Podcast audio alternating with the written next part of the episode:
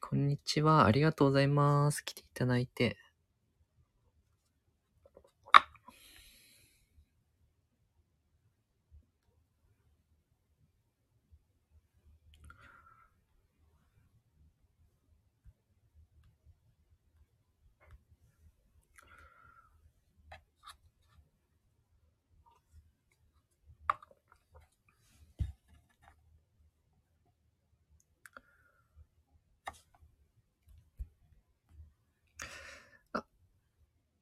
トラオさん入っていただいたかなこんにちは。ありがとうございます。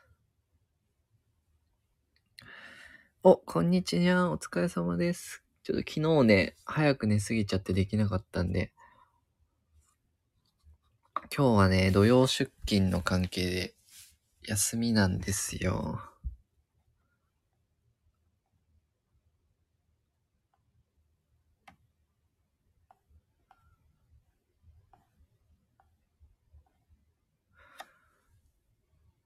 ねこんなお昼の時間に入っていただいてありがとうございます。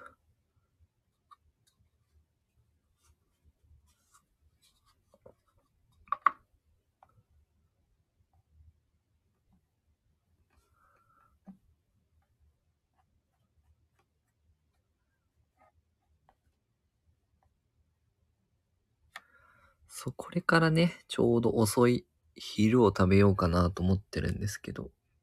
お、いいですね。お昼にペイペイグルメで予約して唐揚げ定食食べてきました。あ、いいですね。ペイペイグルメまたやってますもんね、今ね。キャンペーンね。どんぐらい返ってきます ?200 円ぐらいかな。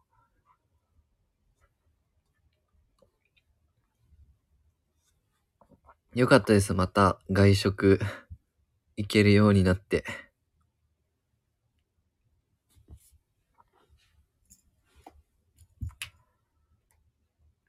お、モッピー経由でやると400ポイントか。大きいですね。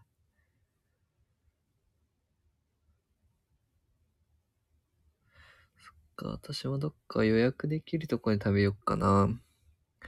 そう、神奈川ペイがね、あの、上限の3万ポイントまでね、ゲットできたんで、ちょっと今使う段階で、ね、神奈川ペイで払ってもポイントつくから嬉しいんですよね。その楽天ポイントとかね、T ポイントとかね、つくし。夏にも第2弾があるみたいなので、ちょっと期待ですけどね。神奈川で買い物、食事するときはぜひ、神奈川ペイを使っていただきたいですね。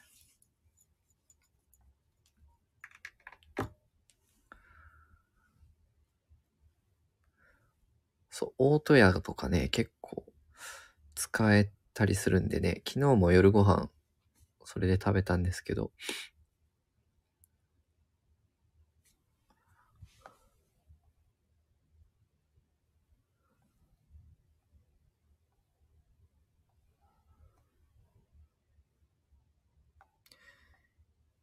そう、モッピーね、1000円の時があってすごかったですよね、1000ポイントの時がね。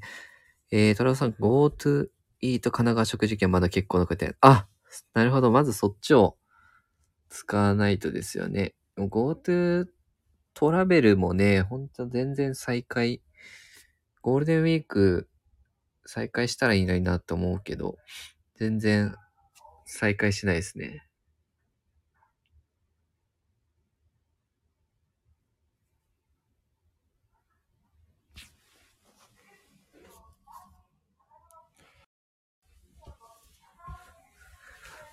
なんか選挙カーが来ましたね。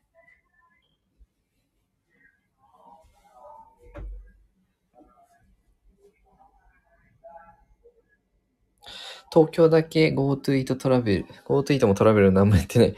確かに。そうですよね。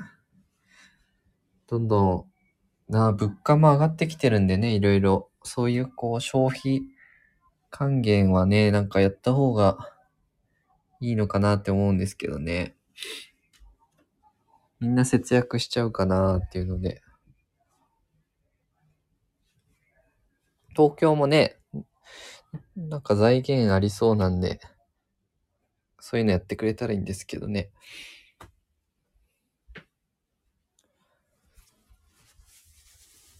よいしょ。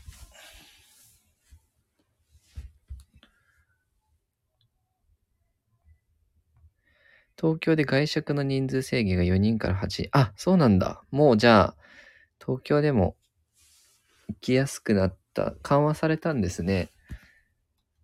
うーん、なるほど。ありがとうございます。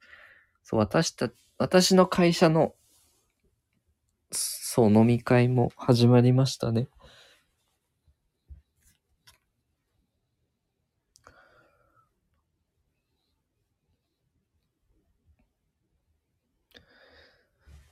よいしょ。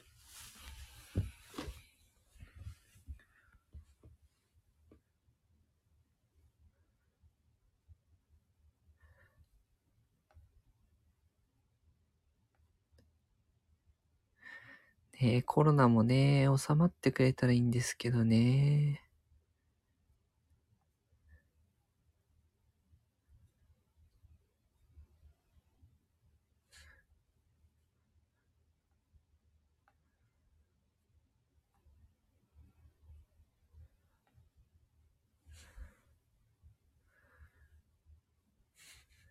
お、ワクチン26日打ちます。あ、そうなんですね。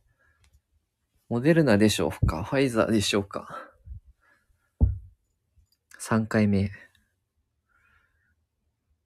全然私、接種券来ないですね。まだまだ。うーん。ね、熱とか出なきゃいいですけどね。私は2回ともそんなに体調悪くないんですよね。あ、ファイザー。今までもファイザーです。そう、私もね、1回目、2回目ファイザーなんですけど、あのーなんだろう。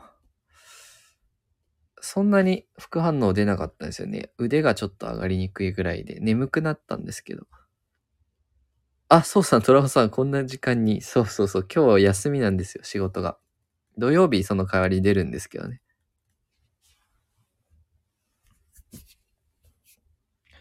あ、ありがとうございます。レターいただいて。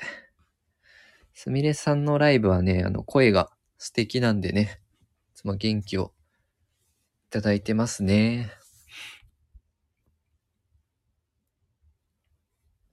すみれさん、こんにちは。3本目まだなんですか？あ、ワクチンですかね。まだ来ないですね。うん。あれってじ勝手に送られてくんですかね？自分で申請しなきゃいけないんですかね？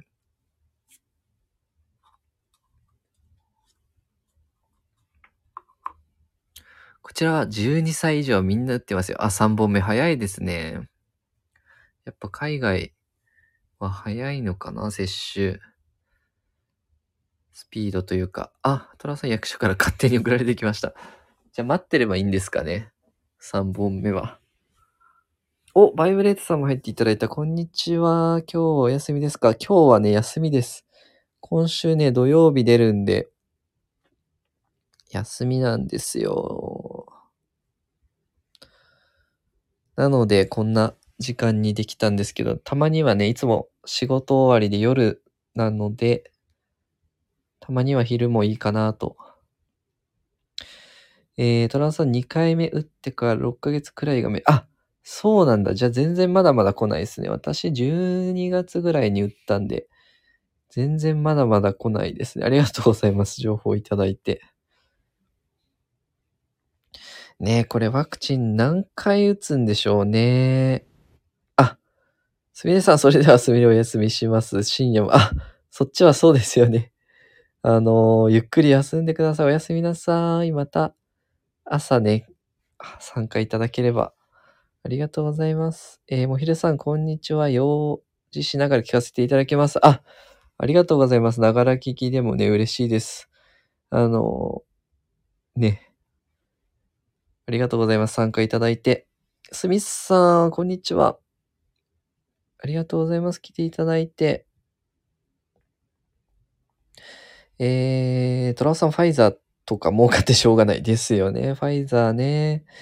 しかも日本もその円安が進んでるからね、ファイザーからこう、ワクチン買ってくってなるとかなり痛いと思うんですよね。貿易収支もね、赤字につながりやすくなっちゃうんで、日本産のワクチンを作らないと、どんどんどんどんどん流出しちゃうかなと。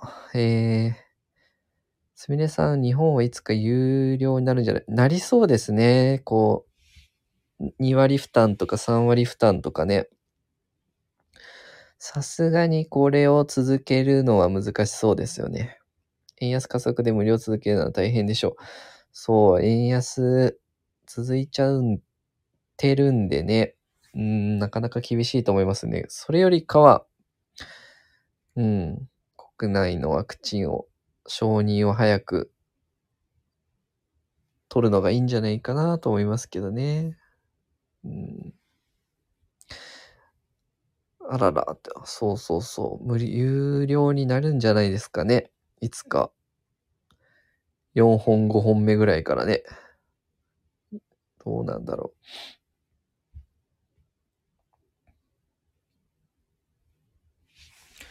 よいしょ。為替介入もね、ちょっと難しそうなんでね。うん。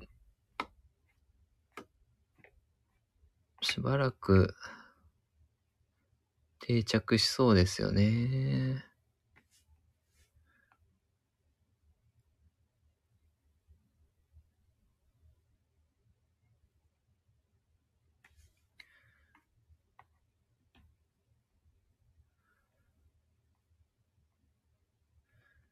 為替介入は口先介入だけ。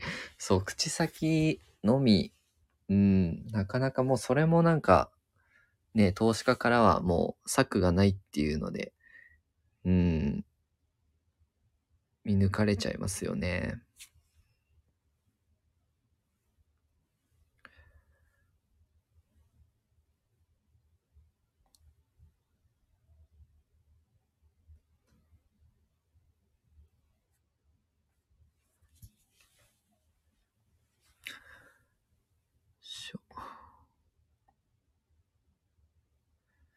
あ、すみれさんではおやすみなさい。トラオさんもお加減はいかがですか？どうぞお大事にと。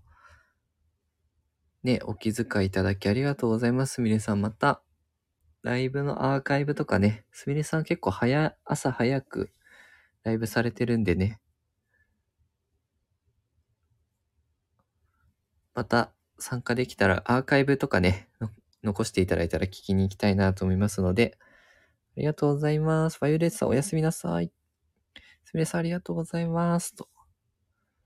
すみさんもね、おやすみなさい。ありがとうございます。挨拶ね。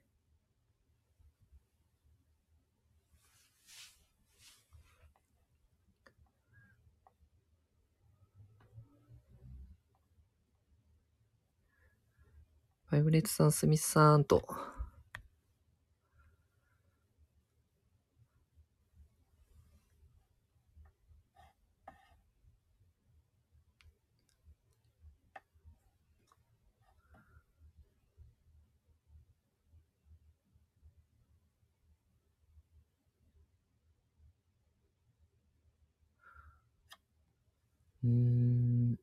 アメリカもね、0.5%の利上げが、ちょっと、ね、可能性高くなりましたね。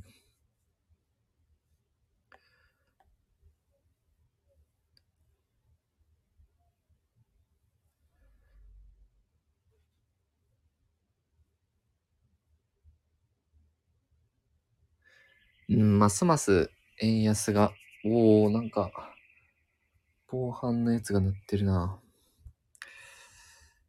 ますます円安進んじゃいそうですね、なんかね。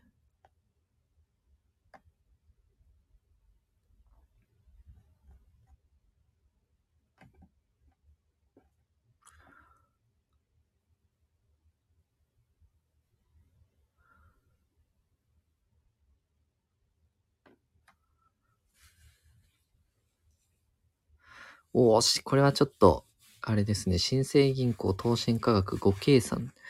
納税影響6万人。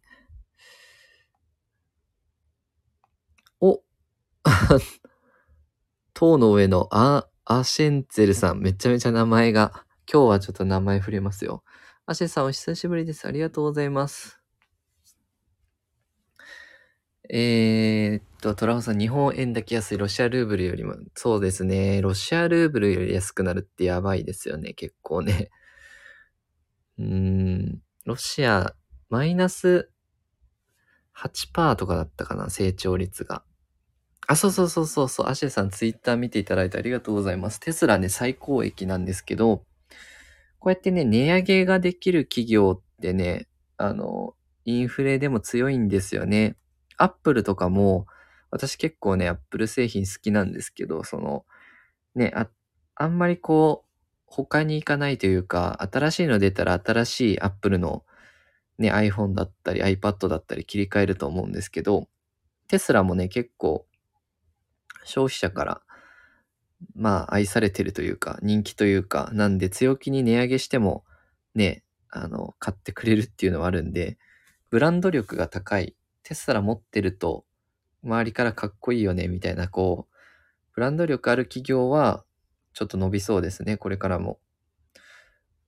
あとその個人にも言えることだけど推し活ってね流行っていてそのそんなにお金持ちじゃないけど、推しのためにお金を使うというか、BTS だったらライブに参加するとかね、そんな、こう、厭わないとかっていう風になってくるんで、ブランド力ってね、めちゃめちゃ大事かなって思いますね。推し活、そう。まあ、推しエコノミーっていうのをちょっとね、本読んでるんですけど、面白いですね。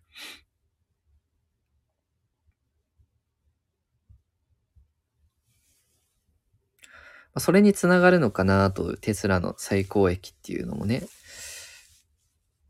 そう、リチウムとか EV に使うね、リチウムとかもかなり高くなってきてるし、いろんなもの値上がりしてる中で最高益ってね、すごいですよね。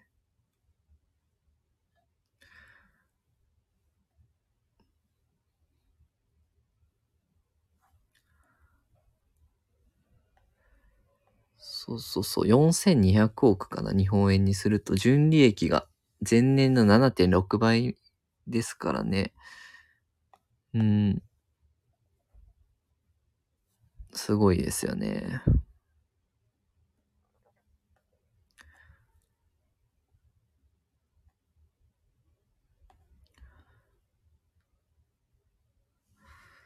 ロシアルーブルよりも安く、そうそうそう、円ってね、その、買い、ドル、ドルが注目されますけど、ドル円が注目されるけど、他の通貨、5ドルに対してとか、他に対しても今売られてますね。なぜに。えー、まあ今資源がね、高いっていうのもあるし、日本はね、大半輸入に頼ってるので、資源高いっていうのもあるのと、うーん、せ、政策もね、むしろ世界的に利上げし始めてるのに、あの、0.25%で差し値オペって言って、金利上がらないようにしちゃってるので、そうそう、トラウさんのおっしゃる通り、普通は物価上がってきてる時って金利を引き上げないといけないんですけど、まあそれが構造上できないっていうのがあって、日本だとね。そうそうそう。ロシアはね、政策金利上げたりしてるのでね、ある程度抑えられてるけど、日本はむしろ金融緩和続けちゃってるんでね。今資源ないだから足元見られてる。うーん、まあそれもあるんですけど、その、うん、まあ貿易赤字が続いちゃうよねっていうところと、あとはまあ金利ですよね。政策。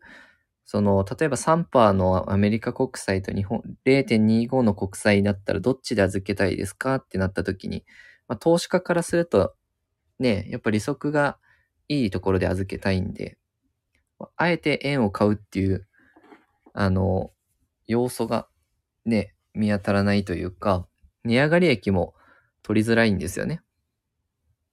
金利はなぜ上げないのでしょう？あの、金利上げちゃうと、住宅ローン金利とかも上がってきちゃうし、あの、アメリカなんかは今住宅ローン金利5%とかなんですよね。仮に日本が今0.5%、むしろ0.50分の1ぐらい、0.5%とかで借りれるところとかもあるし、ネット系とかだともっと安いんですけど、それが5%になったら、皆さん消費を抑えちゃいますよね。今まで使えてた分がローンの支払いの方に回っちゃうとか、あと、それも一緒で、あと、日銀とか、その、日本って借金が多い国ですよね。GDP 比で言うと256%債務比率めちゃめちゃ高いんですけど、それが1%利上げするだけでも何兆って結構変わってきちゃうんですよ。リバリバライ比っていうのがね。っていうのもあるし、そうするとなかなかね、あの、厳しい、あの、賃金が上がってればいいんですけど、日本はね。給料が上がってれば、利上げに耐えられるんだけど、それができないっていう 住宅ローン金利が5%になったら変動金利の人はローン払えなくなっちゃう。そうそうそう。デフォルトというかね、家がなくなっちゃう人多発しますよね。もしね、住宅ローンの金利がそんなになっちゃったら、うん。賃金上げない理由がわからないです。えー、賃金を上が、上げない理由はね、上げられないっていうのもあって、あの、日本の企業物、企業同士がやり取りしてる物価も、まあ、今10%近く8、8%から9%ぐらいまで上がってるんだけど、今日ね、今日も消費者物価出てましたね。消費者物価が0.8%ぐらいだったかな。私たちが、あの、物を買うときの値段はそこまで上がってないですよ。まあ、徐々に今値上がりしてきてるんですけど、そのコスト分を今企業が負担しちゃってるんですよね。ただ、日本人って結構値上げに敏感なんで、あの、消費税がね、5%から8%になるときとか、8%から10%になるときとか、で、駆け込み需要ってありましたよね。こう、バーって。それぐらい皆さん値上げにシビアで、消費を抑えちゃうんですよね。だから企業は売り上げが上がらなくなっちゃう。値上げすることによって他のブランドに行かれちゃうとかっていうのが結構怖いとこではあるんですよね。なんで上げられないっていう良くない、あの、連鎖になってるんですよね、今。えー、バイブレスさん、うちのアパートローン、金利7くらい。やばいですね、7はね。結構ね。アシェさん、えー、日本人は値上げに敏感なるほど。結構ね、シビアですよね、日本人ね。まあ、給料が上がってない。そもそも給料が上がってないんで値上げしちゃうと、ね、みんな節約しちゃいますよね。給料上がってれば多少値上げしても、その値上がり分カバーできるんで、皆さん消費行動を変えないと思うんですけど、給料変わんないのに値上げされちゃったら、うん、どうしてもね、節約して他の安いとこに行こうってな、なりますよね。パイブレットさん、税理士さんのとこに行ってきます。ありがとうございます。あ、ぜひぜひご相談してください。税理士さんとね。ありがとうございます。ビビっちゃうのかな？うん。なんでね、やっぱり競争力がないと、日本企業は、さっきのテスラの話じゃないですけど、ブランド力、高い競争力がないと、なかなか収益上がっていかないですよね。日本じゃお金の流れ知らない人が多いのかな？だからシビアになるのかな？トラウマかな？うーん。そうですね。単純に、投資とか、なんかそういう文化もないのかなっていうのはあるんですよね。そのお金を増やす方法が、あの、節約するっていう選択肢が、うん、の人がやっぱ中心ですよね。その物の値段上がったら、消費を切り詰めるっていう考え。例えば一方で、物が上がってるから副業を始めたり、投資始めたりっていう風に、徐々になってきてるけど、それがね、生まれてくればね、もうちょっと変わるのかなと思うし、まあ企業がね、結構あの、キャッシュ貯めちゃってるんですよね。その、海外とかはどんどんどんどん、あの、次の投資に回すじゃないですか、新しい。でも日本は、どっちかっていうと、その、内部留保溜めちゃってるんで、それが、ね、うまく回ってないっていうのも、競争力がね、落ちちゃってるっていうのもありますよね。投資の文化はね、確かに日本人は目に見えるお金好きですもんね。そうそうそう。投資文化もないっていうのもあるんじゃないかなと。貯蓄好き親世代ものすごく貯蓄。そう、昔はその、貯蓄するが正解だったんですよね。高い、ね、郵便貯金とか5%とかね、すごい増えてたんで、貯蓄するは正解だったんですけど、今はね、0.5%とか、0.5はないな。0.2とか0.3とかですからよくてね。トランス産海外企業は内部留保が多いと株主から配当を出すように迫られます。ああ、そう、いい、いいこと言ってくれましたね。その、そのね、置いたままにしてるんだったら還元してくれよって感じですよね。その、置いたままにね、積極的にこう次の投資 ?AI とかロボットとかね。なんかこう、生産性を上げるようなことに使ってくれるんだったら納得ですけど、日本はね、うん、それが少ないですよね。トラさん、日本はそれがないってことですか？うん、それが少ないですね。なんか、東証も再編したじゃないですか。プライムスタンダードグロースみたいな。あれっってやっぱり、海外の投資家からのお金をもっと集めたいっていうのもあるんですけど、あんまり今のところうまくいってるとは思えないんですけどね。わかりやすくね。全部カタカナになったじゃないですか。プライムスタンダードグロースみたいな。トラオさん、日本は株式を持ち合いしてるからそう言われない傾向があります。ああ、なるほどね。うん。徐々にね、日本、日本株も海外化してきてるというかね、うん、ではあるんですけど、まだまだね、ああ、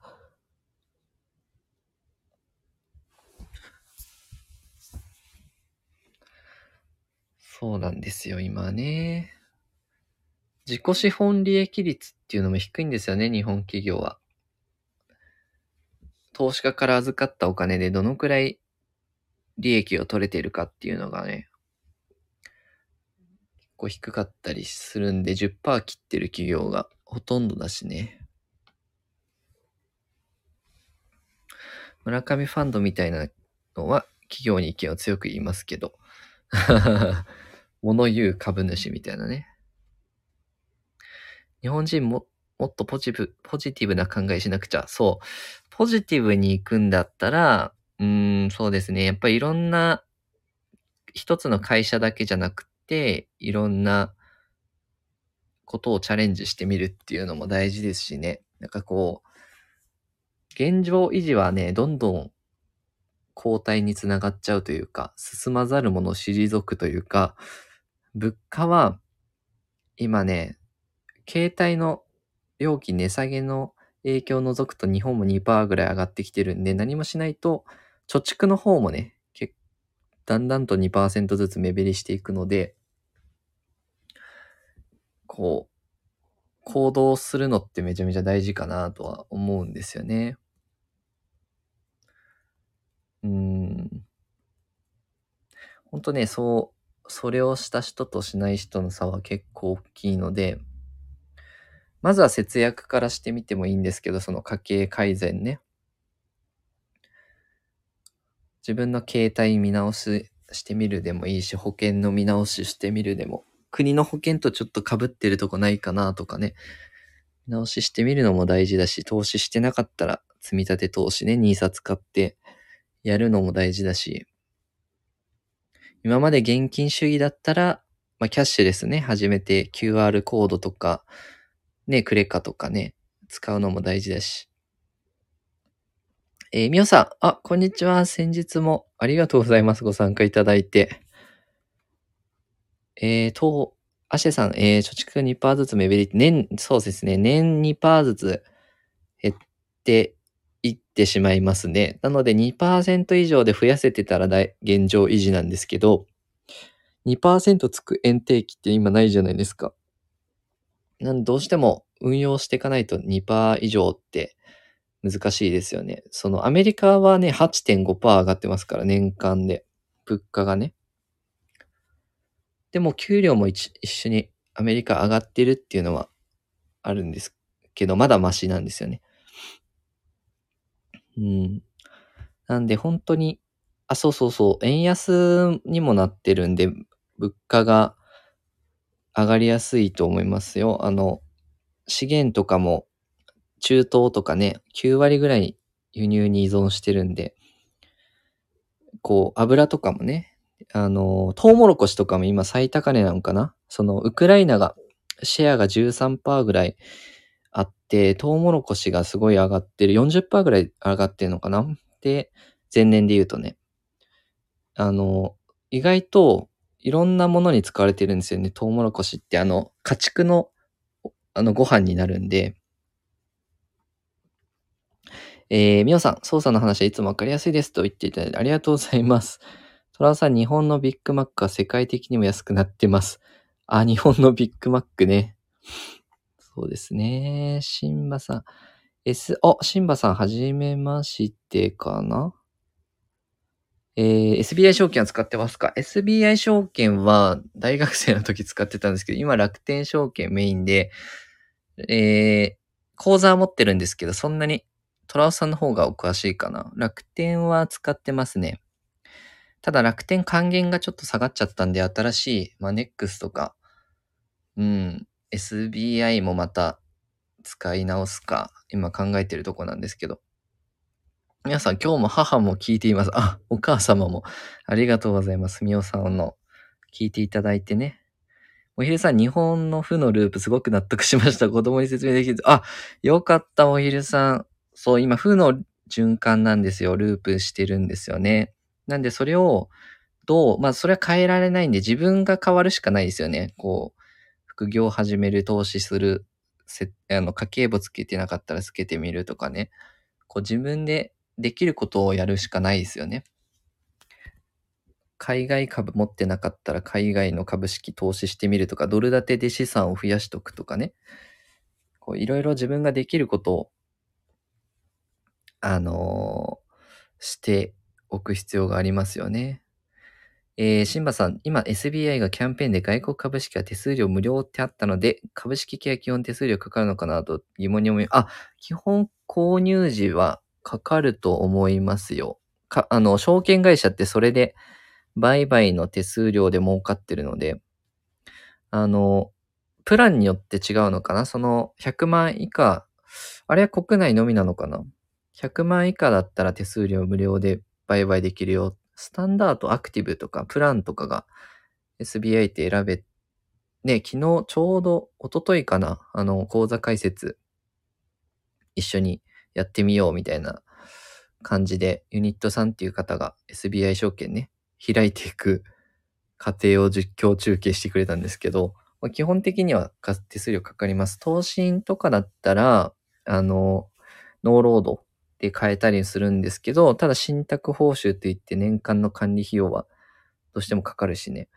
えー、アシェさん、えー変われない自分が変わるしかない。そうなんですよ。その、日本を変えるっていうのはもう政治家頼みになっちゃうんで、で、政治家も、なんでしょう。政治家もね、なんだろうな。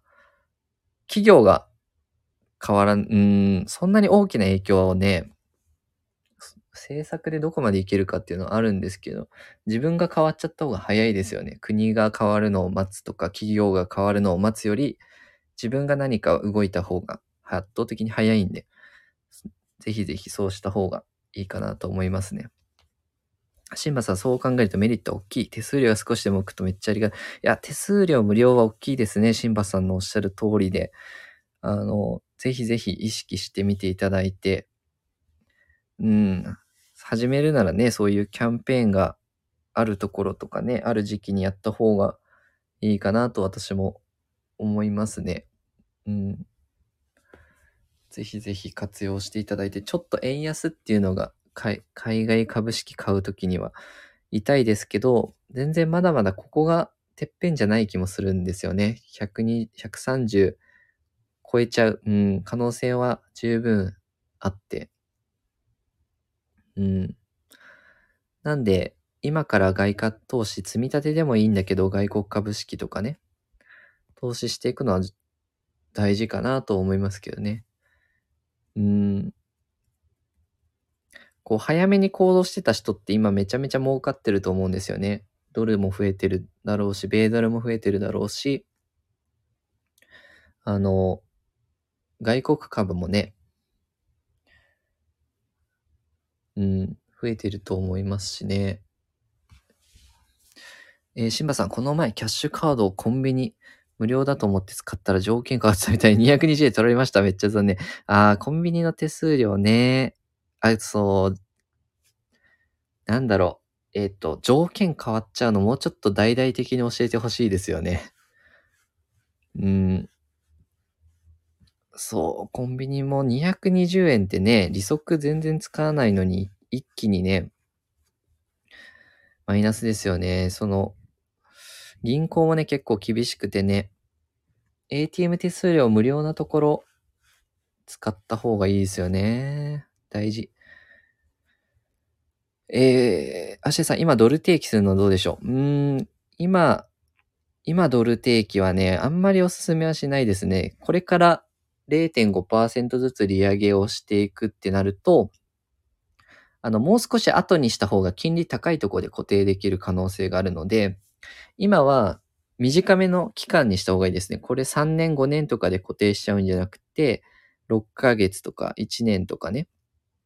で、もう一回1年後に組み直してあげると高いところで利率で運用できるので、あの、やるとしたら短めの期間の3ヶ月とか6ヶ月とかがいいのかなと。で、うーん、そうだな。ドルを買っとくはいいと思うんですけどね。ドルを買っとくはいいと思うけど、まあ、それすんだったら海外株、海外に投資してる投信でいいんじゃないかなとも思いますけど、ヘッジなしのね、為替ヘッジなしの投信を持っとくっていうのはいいと思いますけどね。積み立てで買っていくっていう。トランさん、ATM 手数料は何、えー回数とか条件があるので確認した方がいいですよ。そう、なんかね、預け入れ残高によってとかもね、あの変わってきたりするんで、シンバさん、三井で何回までがあったんですか？僕は条件外れてたんですよ。なるほど、悲しい。私もあの、三井住友銀行使ってるんですけど、あれね、気づかずに、あれ無料じゃなかったのかな？みたいな、あの、なんでしょうね。変わったりしますよね。だんだんと条件悪くなってますよね。私も ATM 手数料月3回まで無料だったかな、三井住友。でも条件ね、確認してみますね。シンバさん、ありがとうございます。と、アシェさん、ありがとうございますと言っていただいて、いえいえ質問していただけるとね、ライブは盛り上がるんで、ね、こちらこそありがとうございます。トラさん、ドル定期よりも外貨 MMF の方がいいかも。短期金利なので、金利が、えー上がると、それに伴って金利も上がります。そう、今だったら固定金利より変動金利の商品がいいですね。MMF とかね、いいと思いますよ。うん。ヘッジなし、リスクヘッジなし。ヘッジなしっていうのは、為替ヘッジのことですね。為替ヘッジなし。あの、投資信託って、どうしても海外ものだったら、あの、円高、円安の影響、為替変動リスクってあるんですけど、それを抑えたいよ、為替ヘッジをつけたいよっていうのも選べるんですよ。ただ、それすると、円安のメリットを受けられないのと、あの、為替ヘッジコストっていうのは払わなきゃいけないんですよね。為替ヘッジするために、こう、コスト払うんですけど、それって金利差。日本とアメリカの金利差。ああの、アメリカの商品だったらね。あの、アメリカの金利が上がってくると支払うコストも増えてくるんで、今はヘッジありはちょっともったいないかなと思います。今円安続いてるんでね、すごく。し、コストもちょっと上がっちゃう。上がってっちゃうかなっていう。えーっと、シンバさん、デビットかクレカあるだけで無料。あ、クレカはつけてたはずなんで、三井住友カードのクレカはあるので、じゃあ私は無料でまだ使えるかな。ありがとうございます。情報ね。アシェさん、変動リスクなしありがとうございます。あ、変動リスクを減らすっていう、ゼロにはできないんですよね。為替ヘッジありにしてても、為替の影響はゼロにはできないんですけど、そう。ある一定の為替で売買するよっていう予約、為替予約をつけるんですよね。ただそれって言う万能じゃないんで、あの、注意していただきたいんですけど、今だったらヘッジなしがいいかな。私自分が買うんだったらね。ヘッジありは今厳しいですよね。物価が落ち着いてきて、どんどん金利が下がるとかね、うん、まあ、せっかく投資してるんだったらね、そこ、ヘッジ付きにしちゃうのもったいないかなと思うんですけど、その日本よりも低い国との為替のやり取りだったら、ヘッジプレミアムって言ってむしろもらえ、プラスもらえたりするんですけど、今はね、うーん、デンマークぐらいかな、日本より低いの。なんかその、大体の先進国今利上げに動いちゃってるんで、ヘッジプレミアムほとんどもらえないんじゃないかなと。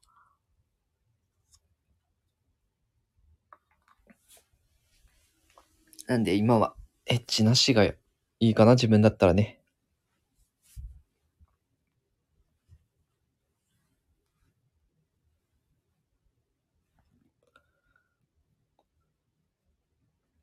そう。なんでね、こう、投資とかもね、ぜひぜひ、いろいろ調べて、使ってほしいんですよね。え、活用してほしいですね。えー、シンバさん、デビットは使ってと、給料受け取り口座に設定とか、ニーサ口座持ってるとか無料。うーん、なるほどね。ニーサ口座を三井住友で開きたくはないよな急振りか。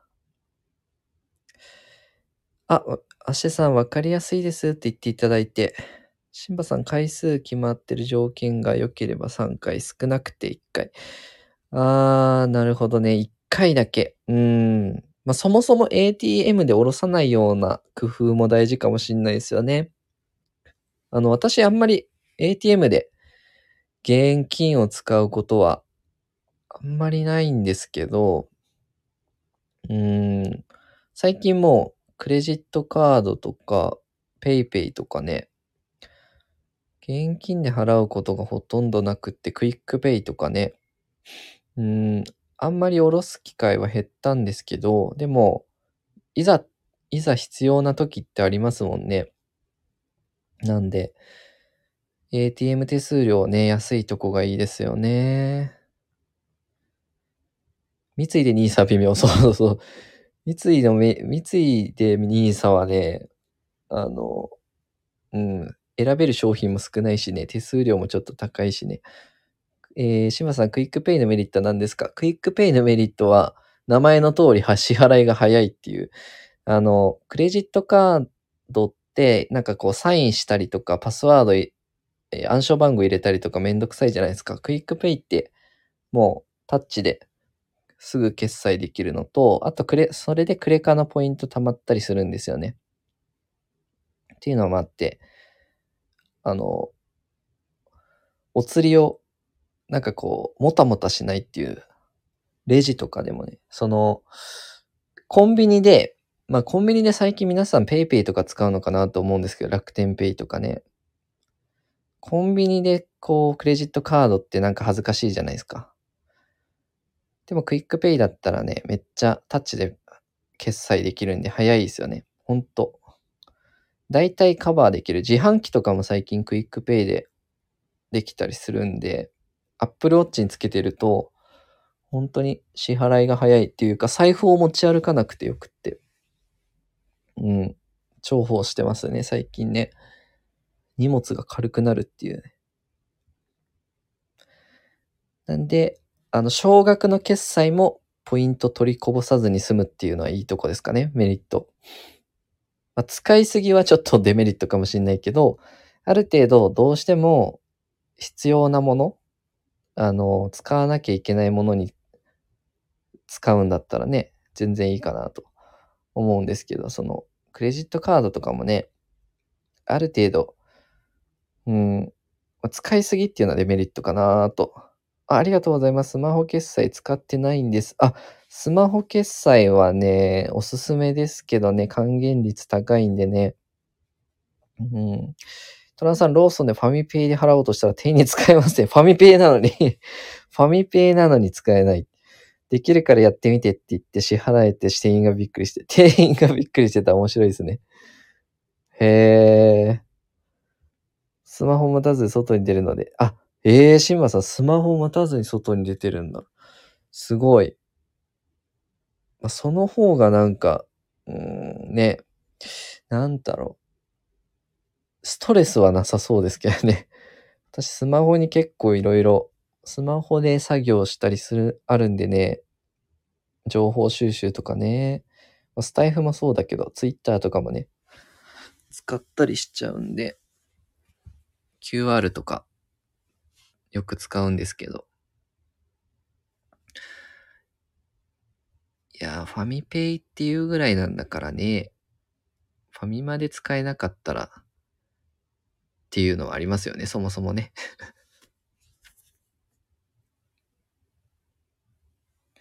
皆さんは QR 決済使えますかね？シンバさん、例えばデジタル断食して自分と向き合うとか、連絡見ずに済むし、スタエフやノートにアウトプットするときにアイデアを考えるために持たずに出ます。あ、なるほどね。そのデジタル断食ってめちゃめちゃやっぱストレス発散とかには、やっぱなるみたいですよね。うん、なんかこう、通知が来るだけでこうね、聞い取られるから集中したいって時はやっぱり、だデジタル断食も大事ですよね。今のね、学生さんとかも結構大変なんじゃないかなと。うん。シンバさん、スマホがポケットにあるだけでいろんな意識を思い浮かべますよね。あ、連絡来て、あ、思い、そうそうそう。こう、意識ってね、ちっちゃい、気散りますよね、スマホがあると。あの、私心がけてるのは人と話すときは、あの、机にね、スマホ置かないようにしてるんですね。机にスマホ置くと、相手も気散るんですよね。その通知が来てるとかね。なんで、必ずポケットにしまう、もしくはカバンに入れるようにしてるんですけど、やっぱ、スマホあるとね、意識しますよね。うん。えー、アシェさん、あらゆるペイがありますけど、年会費無料ですか？怪しそうで使ったことない。あ、怪しそうで使ったことない。なるほど。あらゆるペイありますね、確かに。年会費は基本無料ですね、QR コードは。クレジットカードは年会費かかるとこ多いけど、年会費ももったいないですからね。楽天も、私年会費いらない通常のやつでも使ってますけど、ゴールドとかね、しなくても。うん、デジタル、お、みおさんデジタル断食わかりますと。たまには大事ですよね、デジタル断食ね。した方がいい時もある。えー、シンバさん、出さない方がいいです。話に集中してないです。そうそうそう。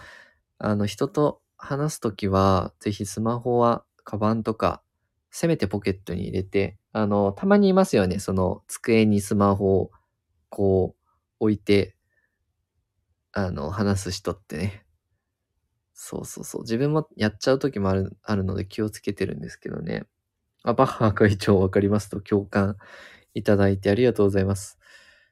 えー、シンバさん、ペイペイから楽天やってみようかなって思いました。あ、ペイペイはね、今結構還元多いので、おすすめですけどね。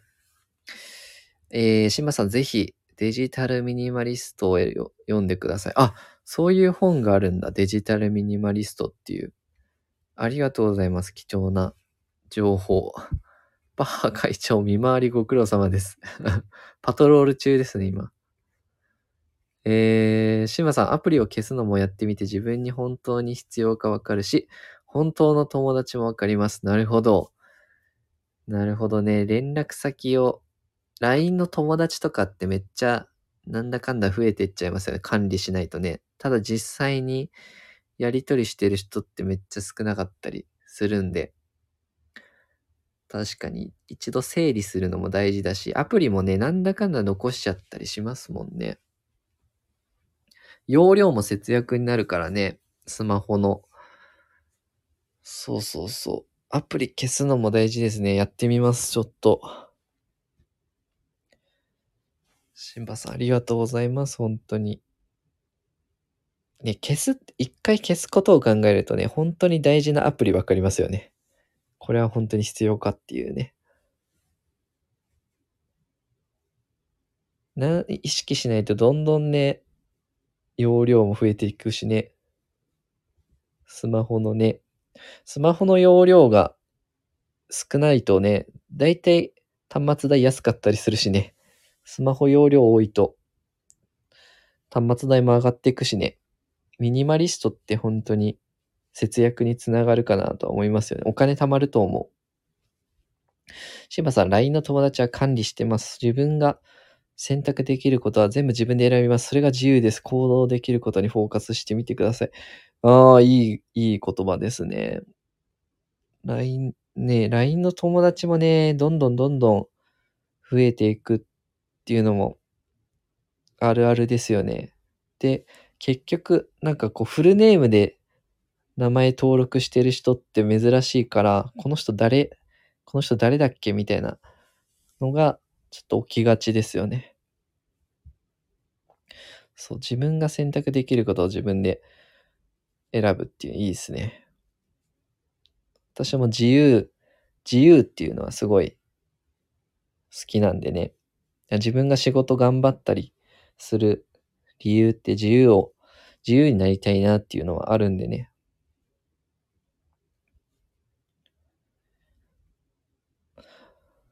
そうそうそう。ぜひ皆さんはね、私のスタンド FM はぜひ来てほしいんですけど、たまにはね、デジタル断食やってみるのいい、いいかもしんないですよね。あの、自然とか、グリーンエクササイズってめっちゃストレス減るんでね。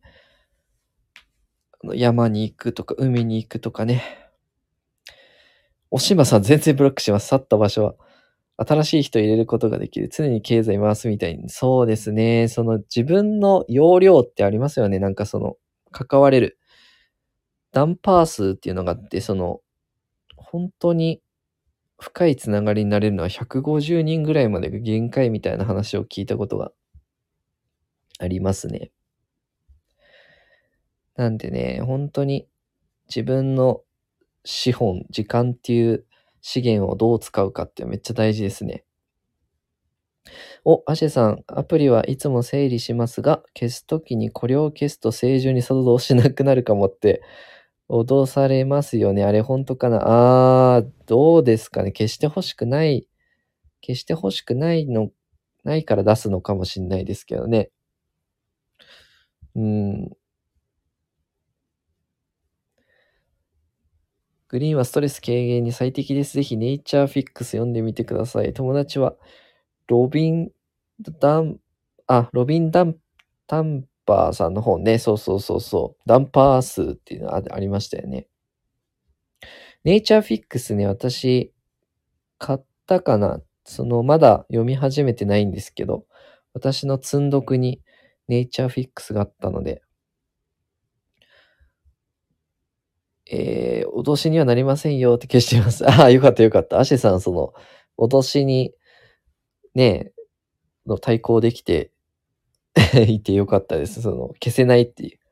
アプリだらけになっちゃうみたいなね。トラさん、この前 LINE の友達になってる損害保険会社から LINE でコンビニでウェブマネー、ウェブマネーを買ってコードを教えてくださいって 連絡が来た。これで買ってコードを教えたら損害保険を連絡気になった。確かに確かに。えー、ウェブマネーを買ってコードを教えてください。なんか怖いですね、LINE で。確かにね。それはちょっと、怪しい、怪しいし、なんかやりたくないですよね。シンバさん、人間が関われる人はマックス150人です。顔と名前覚えられない。そうですよね。確か150人なんで、その150人を大事にする。ね。選ぶっていうのがね、重要ですよね。シンバさん、消す前に、ああ、消したくないってなるのは、いかにそれに時間を使ってるかわかります。ああ、なるほど。これ消したら嫌だなーってなった時は自分がどれだけそのアプリにね、なんて言うんでしょう。うん、時間使ってるかっていうのがね、ゲームとか消すのも躊躇しますよね。今までやってきたから消せないみたいな、消したくないみたいな。えー、トラさん、損害保険会社の代理店の人、代理店の人。ちょっと怖いな、それは。えー、っと、シンバさんおっしゃる通りで、ほんの一握りの方としか連絡。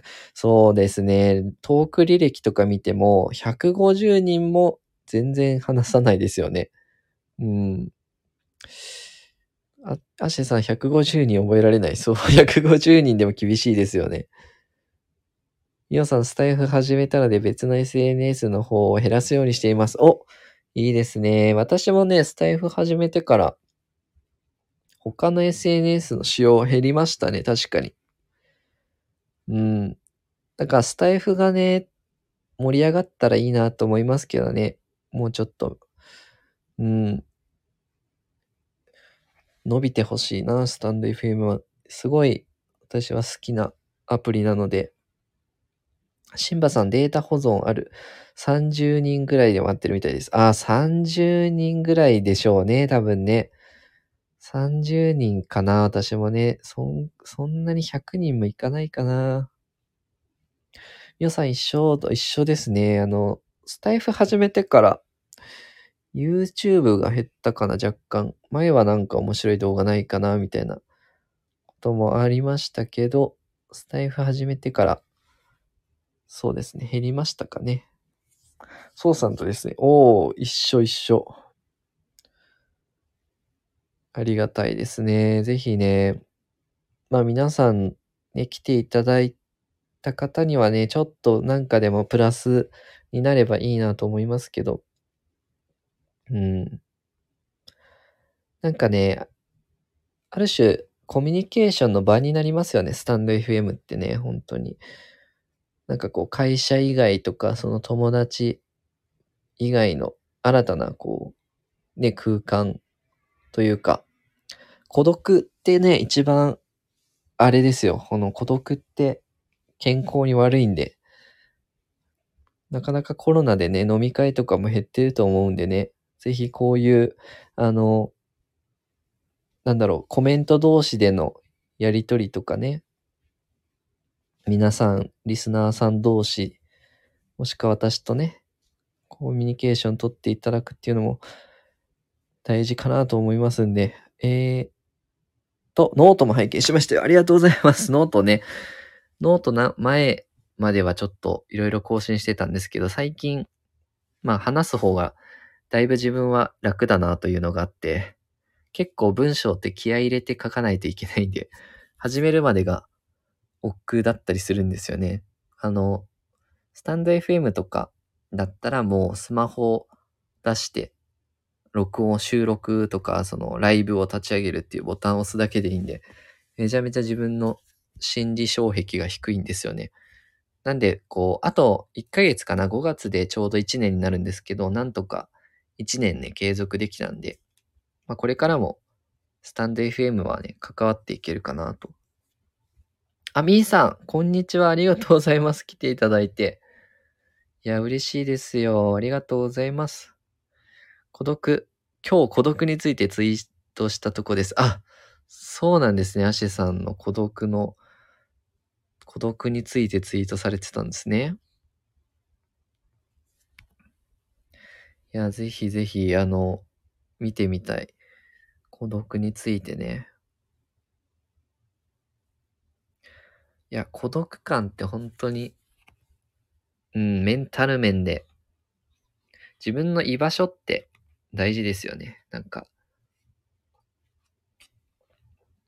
うん。スタンド FM 始めて、ね、本当にいい刺激をもらってるというか、会社以外の人間関係というかね、が生まれて本当に自分は良かったなと思ってますね。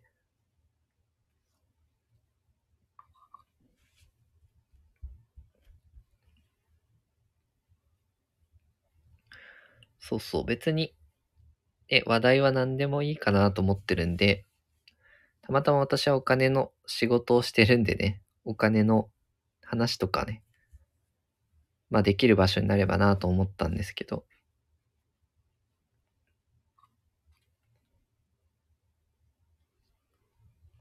はい、すごくね、お昼の時間なのに、あの、皆さんたくさんコメントいただいたり、来ていただいて、ありがとうございます。えー、アシェさん、肉体的には孤独じゃないけど、精神的孤独感に苛まれまして、あー、精神的孤独感ね、ありますね、確かに。そうですよね。うーん。わかる気がするなそう、誰かといるけど、なんか孤独みたいな状態はね。うーん、ししんどいですよね。あれ？大げさなスタンプ押しちゃった。大げさなスタンプ。泣きみたいな？全然全然大げさでも、号泣みたいな。いや、心の健康も大事ですよね、やっぱりね。はい、じゃあ、1時間くらいやったんで、今日はこの辺にしましょうかね。また夜、今日は休みなんで余裕あるんで、夜ライブできたらなぁと思いますんで、ありがとうございます。皆さん参加いただいて。ではでは今日も良い一日を。あ、みおさんもありがとうございます。あ、こちらこそありがとうございました。トラオさんも、もう最初から聞いていただいて。